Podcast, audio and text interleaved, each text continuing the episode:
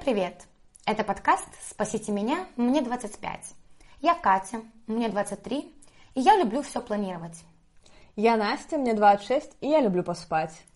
Мы столкнулись с кризисом 25 лет или кризисом четверти жизни. В этом подкасте совместно с психологами мы хотим разобраться с нашими проблемами. Слушайте наш подкаст везде, где можно его слушать. Подписывайтесь на Инстаграм и кидайте донаты на Patreon.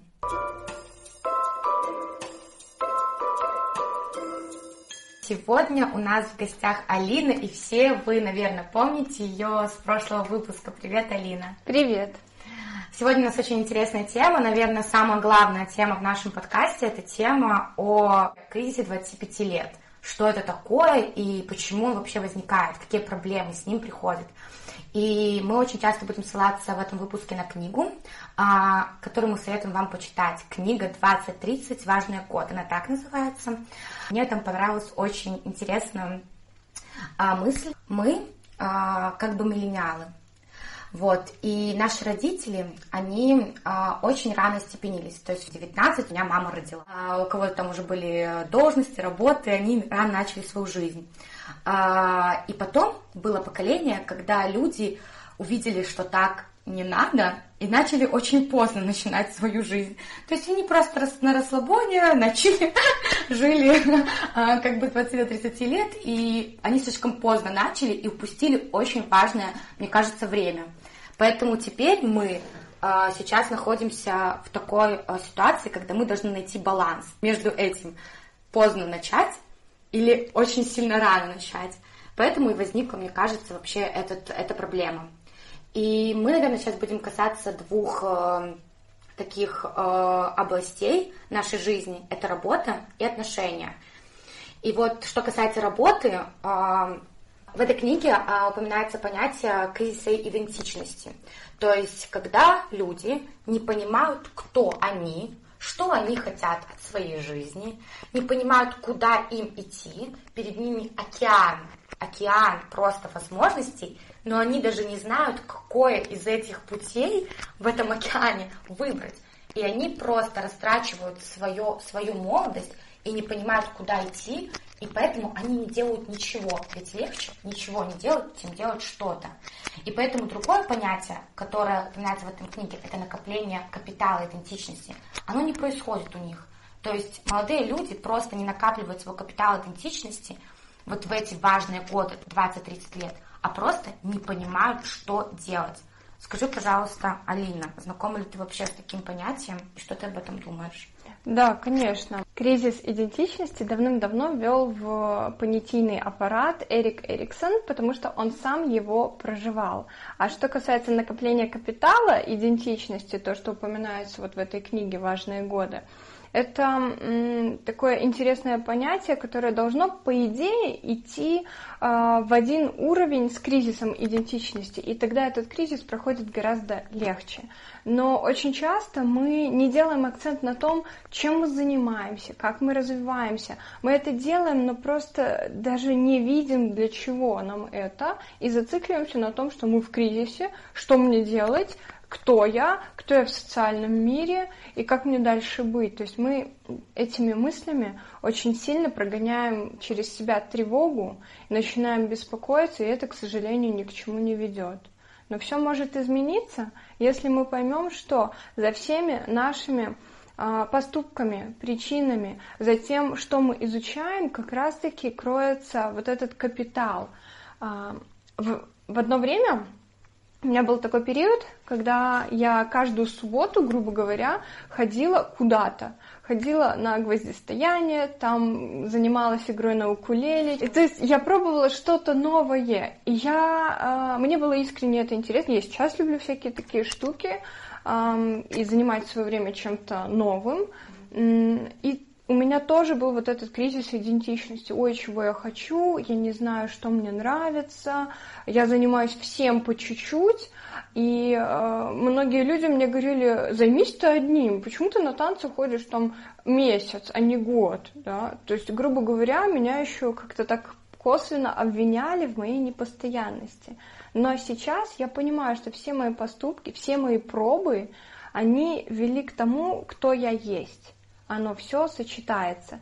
И сейчас, когда ко мне приходит клиент и начинает заводить речь, допустим, там, работает художником, да, или о хобби, из-за которого возникают конфликты в семье, потому что, э, не знаю, допустим, девушка часто играет в компьютерные игры, но это часть ее работы и так далее. И я могу их понять уже даже где-то изнутри, потому что я была в тех ситуациях. Я знаю, что такое рисовать, я знаю, грубо говоря, что такое играть на музыкальном инструменте, я знаю, что такое целыми днями смотреть фильмы и сериалы, и к чему это приводит, и так далее. И вот этот весь мой опыт, казалось бы, для других людей, типа, чем ты занимаешься, какой-то ерундой, ты никак не становишься в этом обществе, он мне сейчас, наоборот, дает отклик, и я могу их понять. То есть у тебя он правильно шел, у тебя как бы шли параллельно вот эти два, а, то есть кризис идентичности и накопление вот этого вот капитала. На самом деле, это правильно. На самом деле не совсем э, правильно. И я в принципе не люблю слово правильно. А, ну да, мы, мы не мы, у нас а, никаких оценок нет. Да. Все, все нормально. Мы начали с мы начали подкаст. Да. Да, да, да. То есть я не люблю правильно, неправильно, верно, неверно. В моем случае это был какой-то позитивный э, конец, позитивный вывод, потому что на всем этом пути это было моими хобби, э, интересами, увлечениями, но это не было с той точки зрения накопления капитала, я даже об этом не думала. То есть книгу «Важные годы» я прочитала, ну, может быть, полгода назад от силы, может быть, год назад, но это было совсем недавно. к этому пришла. Да. да, да, у меня это просто срослось все в моей профессии. Э, мои личностные характеристики. Вот что входит в капитал э, идентичности, собственно. Личные характеристики, хобби, внешнее окружение, э, то, что мы видим, то, что мы читаем, то, зачем мы наблюдаем в повседневной жизни, наше окружение, то, что мы берем, это все входит в наш капитал идентичности. И у меня так просто срослось в мою профессию, то, что это пригодилось. И очень важно, мне кажется, замечать, что ты делаешь, чем ты сейчас напитываешься, и именно присваивать это себе, а не говорить, что я занимаюсь ерундой. Нет, возможно, ты идешь по какому-то своему пути, но ты хотя бы от этого кайфуешь. Просто есть такой момент, что некоторые люди, наверное, они вот просто боятся что-то решать и боятся начинать вот накапливать этот капитал. Mm-hmm. Вот ты Наоборот, типа, я это попробую, это попробую, это попробую. И в этом, типа, в этой книге говорится то, что это окей, типа, ты пробуй, а не, ну, я как бы не знаю, что делать, и поэтому я ничего, я буду работать официанткой, буду тусить по субботам, по воскресеньям, и как бы никаких проблем, я же молод. То есть как, наверное, как этим людям помочь, как бы собраться и вообще, типа, сказать, что, ребят, попробуйте, как бы, ну... Здесь кроется такой подспудный вопрос, надо ли им это сейчас. Странно, знаешь, подходить к людям, а, у которых я считаю, что, не знаю, какая-то там неподобающая работа или еще что-то. Ну, Нет, да, если, да, если им это нравится, потому что есть люди, которые действительно потрясающие, увлечены своей работой. Кто-то со стороны может сказать, о господи, ты работаешь на такой работе, может, типа, пора что-то менять, да, но если человеку нравится, он кайфует, в этом проблем нет.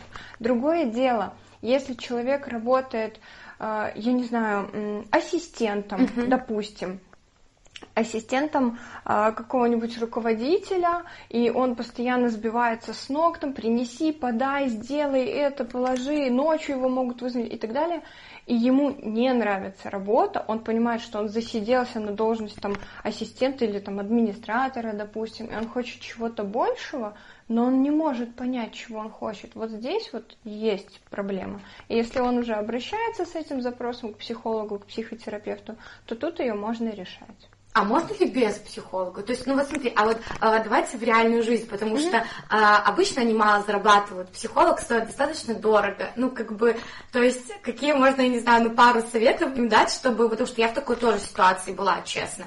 И, ну, я тогда даже не мечтала о том, что у меня может быть когда-то в жизни психолог. Типа, нет, я зарабатываю мало денег, мне на гречку не хватает. Вот, какие, может, минимальные, вот какой бы ты дала совет таким людям? Я бы... Э, я просто никогда не даю советы, я даю рекомендации. Ну я все путаю с терминологией. Да. Это нормально. А, некоторые люди приходят к психологу и серии «дай совет, дай совет». И я да, я так пойду делать. Да, да, я пойду брошу парня абьюзера. Да. То, что ты так сказала. Да, и я говорю, «Э, сорян, твоя жизнь, твоя ответственность, я не буду ничего советовать. Но рекомендации давать это нормально. Есть рекомендации по определенной проблеме, и ты, конечно, говоришь там, что надо делать при панических атаках. Пункт первый, второй, третий, четвертый. Да.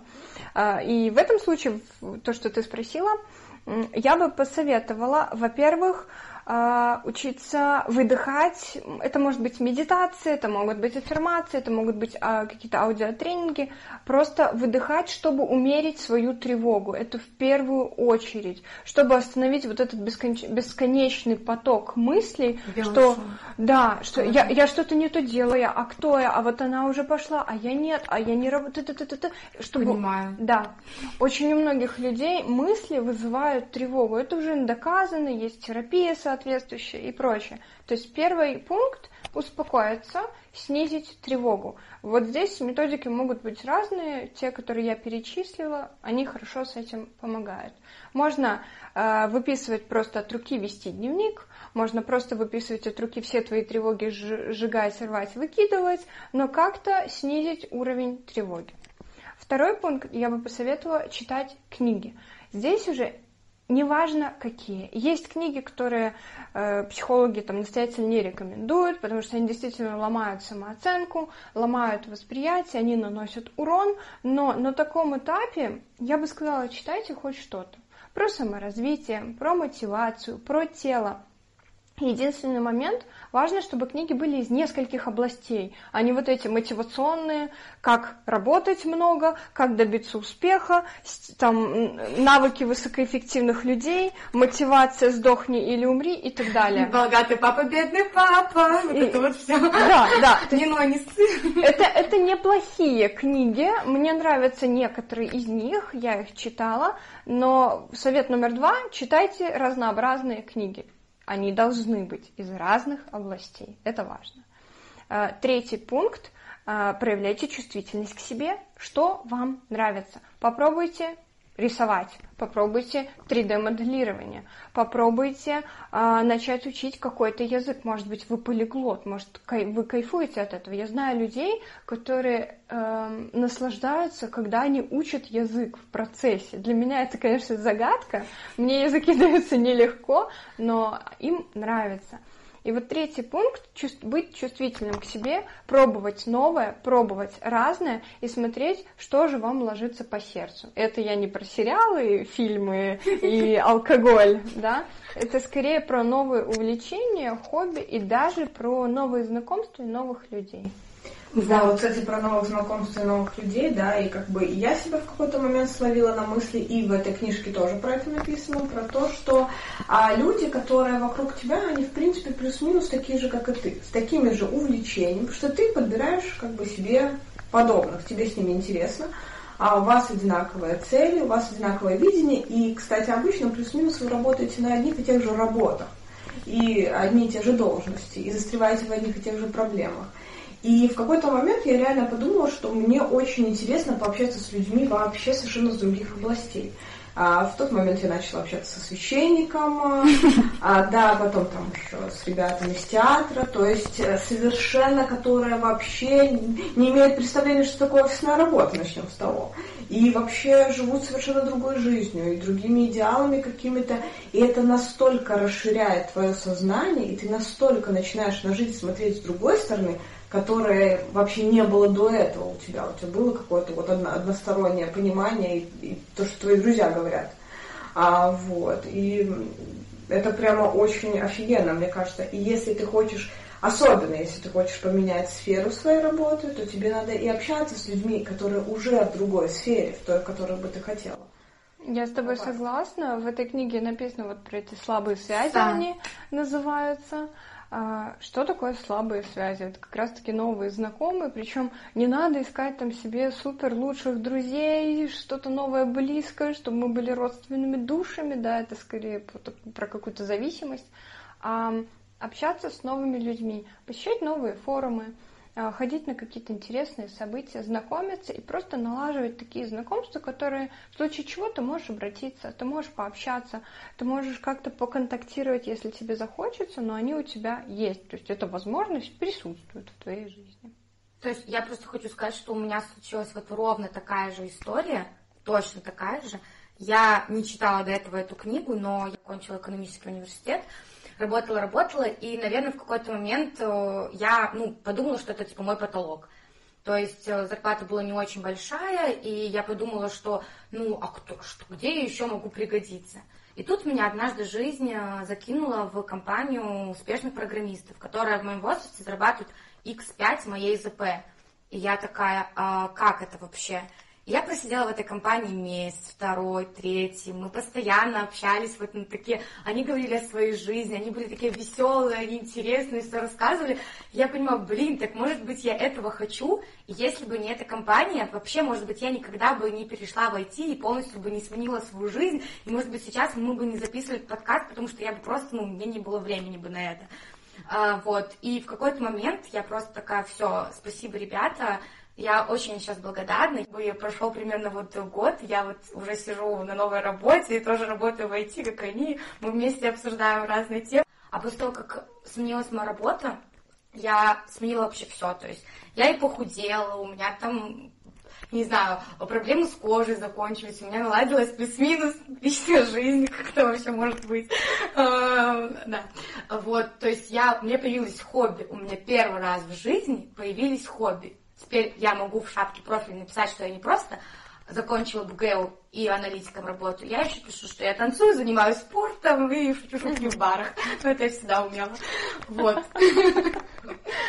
То есть это вообще очень, это правда, на самом деле, это правда. Наши слабые связи, вот то эти, хотя очень странно оно так называется, да, слабые да. связи, да, это не про их слабость, а скорее про ниточки, которые у тебя есть к разным людям из разных профессий, из разных сфер, и тот новый опыт, который ты можешь получать в связи с тем, что ты знаешь людей из разных, из других областей. У них другое мышление, они по-другому смотрят на этот мир, и это в том числе тебя развивает. Но и важно не забывать, что ты также развиваешь их. Да, ты да, также... должен быть обмен. Я тоже считаю, да. что не должно быть просто какой-то типа цель использования. Да, это да. уже нечестно. Как микроб? Же типа просто... То есть, ранее, да, паразит. Да, паразит, да.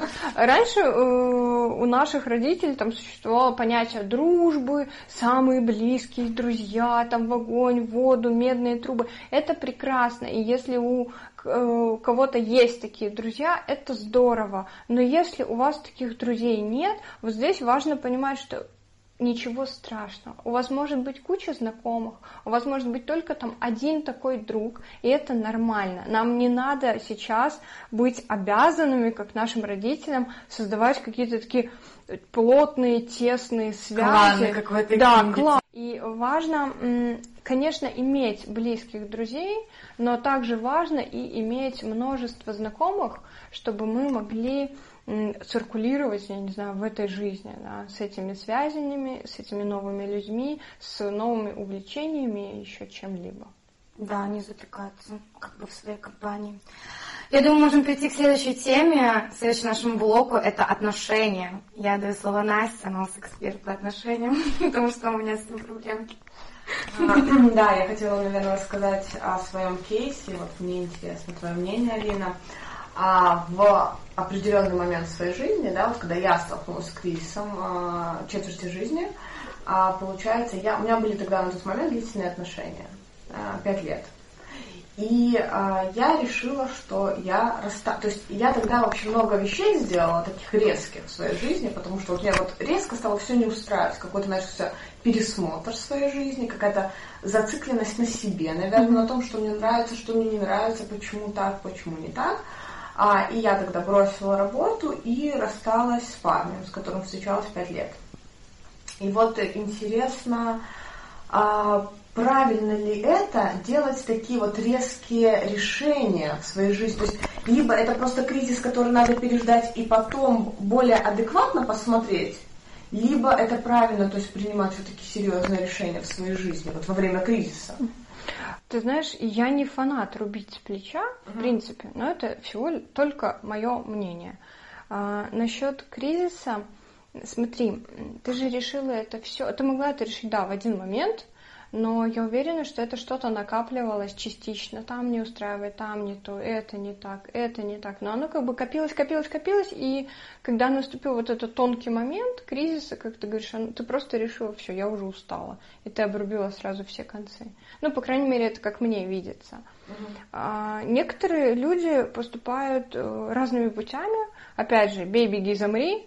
Кто-то замирает и терпит, и терпит, и терпит, и впадает в апатию, в депрессивное состояние и так далее. И это может длиться очень долго времени. Кто-то бьет, грубо говоря, обрывает все. Парнем расстаемся, друзья, вы меня не устраиваете, да, я переезжаю там, не знаю, к родителям или от родителей резко, или в другой город, работу я меняю и так далее. У каждого свои реакции, это нормально. То есть любая реакция нормальна. Реакция самая такая неблагоприятная, это реакция «замри», когда в этом человек просто находится и ничего не делает.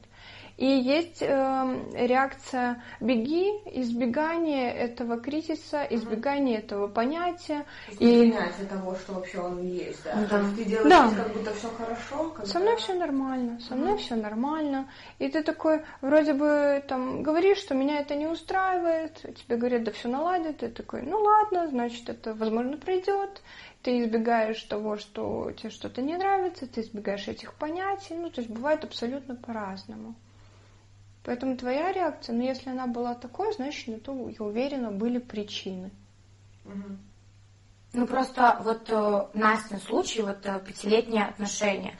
И сейчас у моих знакомых, я не буду называть никаких имен, mm-hmm. просто очень много есть такое, там могут быть не только пять лет, могут быть, может быть, и два года. Люди встречаются, и вот много кто из них начал встречаться, типа там в 16-17 лет, и потом вот через 5-6 лет они такие задаются вопросом, блин, а это точно тот человек? Я выбрал его, когда мне было 17 лет, и больше я что, никого не попробую? А точно ли я его люблю? А точно ли он мне... Вообще, почему мы тогда сошлись? Вдруг это просто было, ну, нечаянно мы сошлись, а мы уже 5 лет вместе. Настя, наверное, тоже задалась таким вопросом. Привычка ли это? Да. А Потому есть... что ты растешь, ты как да. бы растешь. И тут вопрос, а меняется ли человек рядом с тобой? Да. Некоторые пары, э, как проходят кризис, кто-то просто расстается, потому что они понимают, что у них другие взгляды, они идут другими путями. Сейчас э, они друг друга как личности ну, не совсем устраивают. Угу. И есть только два варианта. Или они расходятся, и действительно каждый с благодарностью друг другу желает там счастья, кто-то желает сдохнуть, это другой момент. Конечно же, кто смотрит сторис твои. Да. И они расстаются и идут дальше по жизни отдельно, строят э, другие отношения, семьи, работу и так далее. А кто-то понимает, что да, сейчас кризис, и, возможно, мы там, допустим, 17 лет вместе, 5 лет вместе, уже так долго, у нас сейчас все непросто, и если есть вот этот открытый диалог с партнером, понимание, что сейчас происходит, возможно, даже обращение за помощью, это вот в семейную психологию, mm-hmm. к специалисту или как-то супружеские психологи у нас есть, психотерапевты, которые занимаются... То есть можно вдвоем даже идти? Да, ну не то, что можно. У нас э, существует личная терапия, э, терапия семейная и там детско-родительские отношения. Можно так, грубо говоря, выделить. И вы вдвоем идете к психологу, и в открытом диалоге, опять же, выясняете, у кого что не так, и как м, помочь друг другу закрыть какие-то потребности, как вообще найти общий язык, как дальше жить. То есть варианты всегда два. Или мы расходимся, или мы работаем дальше. И очень много, я, по крайней мере, в своей жизни слышала куча историй э, из серии «Вот, мы уже 8 лет вместе, а у меня там знакомые через 8 лет разбежались». А у меня знакомые через 8 лет поженились и через 2 месяца развелись. То есть какие-то примеры и других людей? Примеров очень много, но есть как отрицательные, так и положительные. Типа 8 лет мы были вместе, а потом мы поженились, родили детей, и у нас все прекрасно. 10 лет мы там не расписывались, а потом что-то случилось, мы расписались, и мы живем замечательно, у нас все хорошо, мы строим дальше план на будущее. То есть историй масса, как положительных, так и отрицательных, ну, с отрицательным исходом. А, Вот. И здесь очень сложно говорить, да, верно ты поступила или нет. Если ты так поступила, значит тебе на тот момент так надо было. То есть тут нету правильного, скажем так, пути, а есть просто какой-то свой опыт. А, вот, да, ты правильно сказал, что, наверное, все люди по-разному реагируют на этот кризис, и я именно отреагировала так. Ну, потому что это какая-то вот э, пришла зацикленность на себе, да, то есть какая-то эгоистичность немножко с этим кризисом. Я начала больше спрашивать у себя, что мне нравится. Ну, то есть и тогда, наверное, определю для себя, что и это мне не нравится, и это мне не нравится, и там, и друзья не те. Когда ты это говоришь, мне наоборот за тебя радостно, потому что ты начала понимать, что тебе надо и чего тебе не надо, да, что тебе окей, от, от чего ты хочешь избавиться. Это здорово.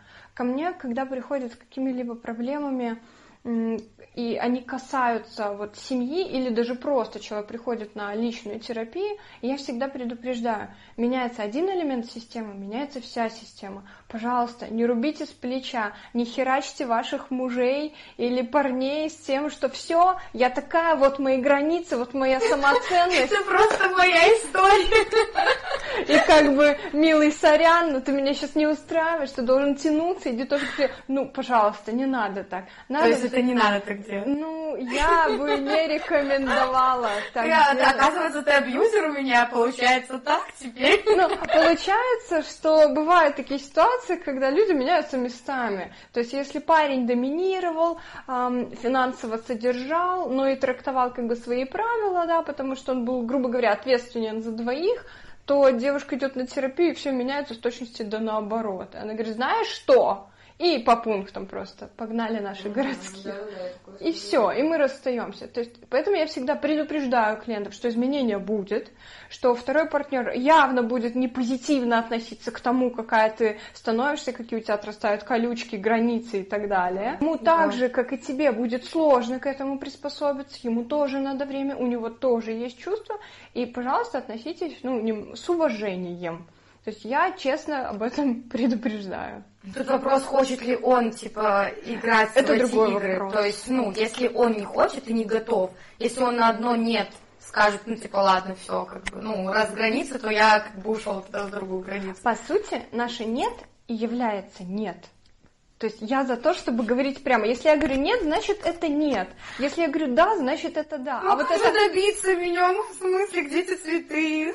А вот это, я думаю, следующая тема нашего подкаста, да, про добиться, заслужить, завоевать и прочее. То есть я приверженец таких взглядов, что мы разговариваем открыто, честно и как взрослые люди, а не я говорю нет, чтобы ты подумал, что я хочу да, чтобы ты меня добился, и поэтому, ну, э, но это, я же говорю, это мое мнение, это... Я согласна, я согласна. Тут как бы мне кажется, что я говорю про то, что я говорю, вот у меня сейчас такие правила игры. Если ты не соглашаешься на них, тогда, наверное, ну, нам не по пути. Наверное, вот про это. То есть я не говорю нет, я говорю, типа, мы будем вместе, если будут вот эти вот условия.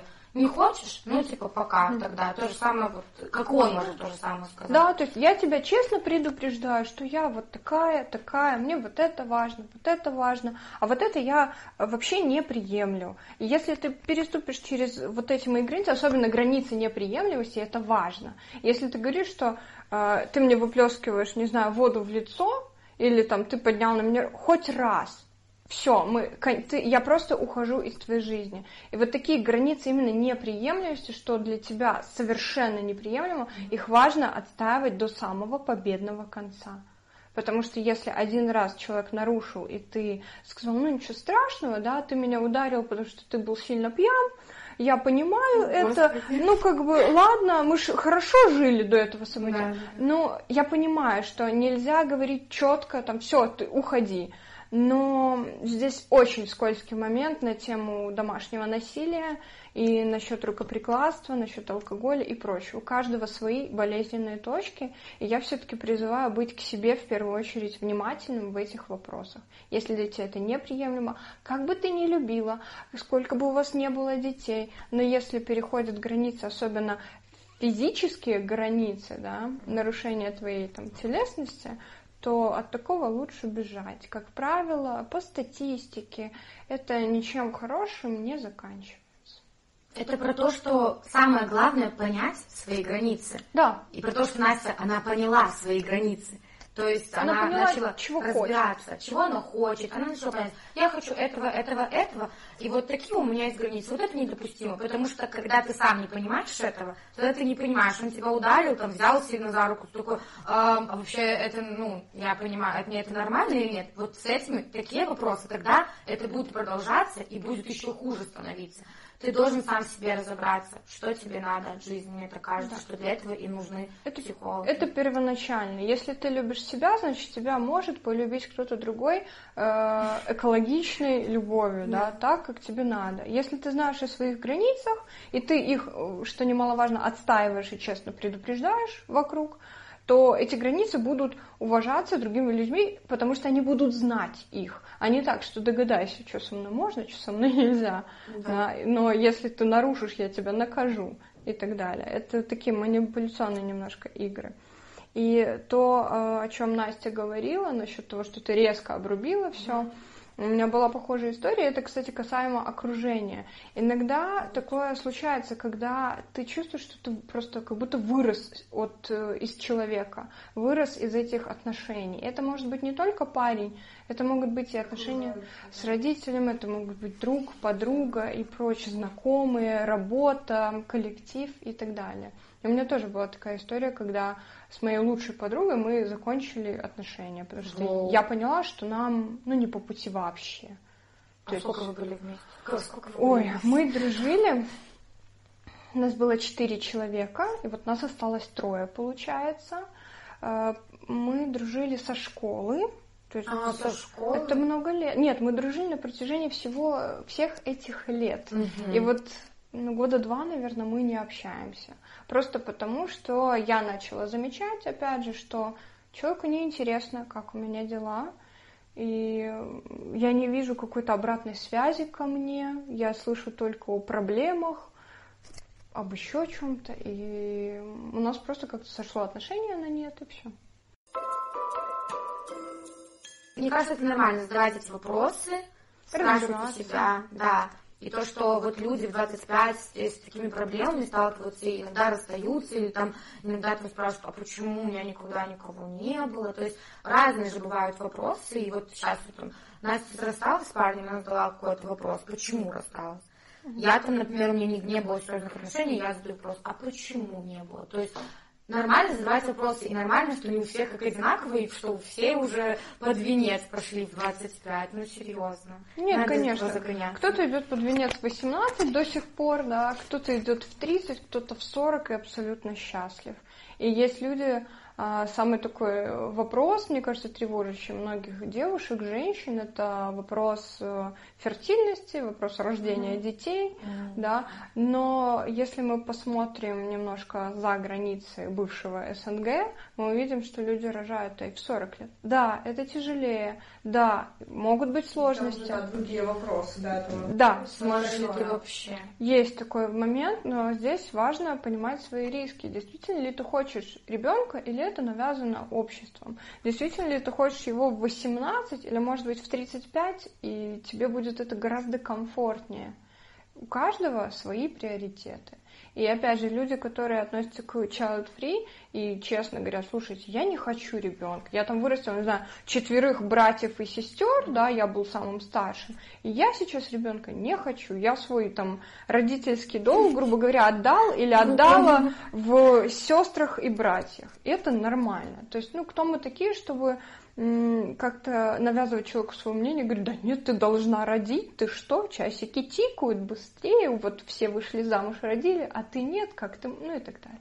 Так, так очень часто бывает, поэтому то, что сказала, отличить наши желания mm-hmm. от навязанных, ну, иногда это невозможно. Просто да. вот когда особенно вот такое понятие, падать в какие-то свои паттерны, которые тебе сказали в детстве, навязалось, вот оно кажется, что это просто истина, и вообще по-другому ты не можешь.